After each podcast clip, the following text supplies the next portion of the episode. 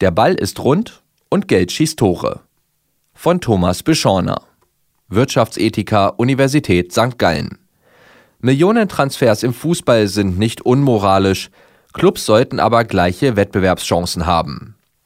Für 75 Millionen Euro wechselt Kevin de Bruyne vom Fußball-Bundesligisten VfL Wolfsburg zu Manchester City.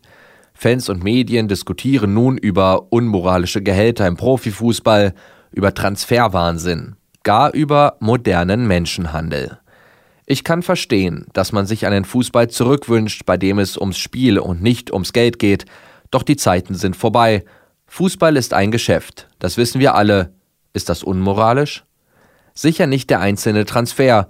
Manchester City ist bereit, einen bestimmten Betrag zu bezahlen. Wolfsburg schätzt diesen Betrag höher ein als den Wert des Spielers für die Mannschaft. Beide freuen sich über den Deal.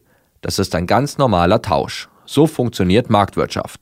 Und Herr de Bruyne freut sich übrigens über eine Vervierfachung seiner Bezüge. Wirklich moralische Fragen gibt es jedoch an anderer Stelle und diese betreffen eine Moral des Wettbewerbs. Denn Clubs, sowohl innerhalb ihrer jeweiligen Profiligen als auch international, spielen nach verschiedenen Spielregeln, die über eine zentrale Größe bestimmt werden. Geld, denn Geld schießt Tore. Es ist kein Zufall, dass der Supertransfer der Saison nach England geht. Die Clubs der Premier League haben in dieser Transferperiode für neue Spieler nahezu ebenso viel Geld ausgegeben wie die Vereine der ersten Ligen aus Spanien, Deutschland und Frankreich zusammen – etwa eine Milliarde Euro. In England werden auch für mittelstarke Spieler hohe siebenstellige Beträge bezahlt werden. Nur vier Spieler waren teurer als 40 Millionen Euro. Im Mittel etwa 7,5 Millionen Euro pro Spieler. Mehr als doppelt so viel wie in der Bundesliga. Auch wenn die englischen Vereine durch die aktuellen Transfers ein Negativsaldo von rund 500 Millionen Euro aufweisen, kann ihnen eine Einnahmen-Ausgaben-Balance gelingen.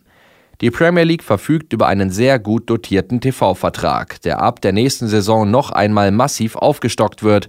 Den englischen Vereinen werden dann etwa 3,5 Milliarden Euro pro Spielzeit zur Verfügung stehen, mehr als viermal so viel wie der Bundesliga.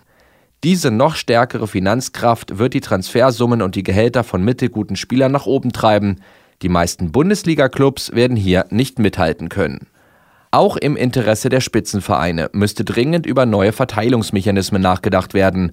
Innerhalb einer Liga könnte etwa über einen Ausgleichsfonds gewährleistet werden, dass die Vereine noch unter den gleichen Spielregeln spielen und wir etwa in der Bundesliga keine Dreiklassengesellschaft zementieren. Dabei könnten auch Transfererlöse berücksichtigt werden, mit deren Hilfe etwa Ausbildungsanstrengungen der kleinen Vereine honoriert werden. Wer über radikalere Veränderungen nachdenken möchte, sollte nach Nordamerika schauen. In der National Hockey League NHL, aber auch in der Major Soccer League MSL beispielsweise gibt es einen Salary Cap, der ein Gehaltsbudget für Teams definiert. Das kapitalistische Amerika präferiert im Sport ein eher sozialistisches Modell und ist damit auch ökonomisch sehr erfolgreich. Das Spiel findet auf dem Platz statt, auf Augenhöhe.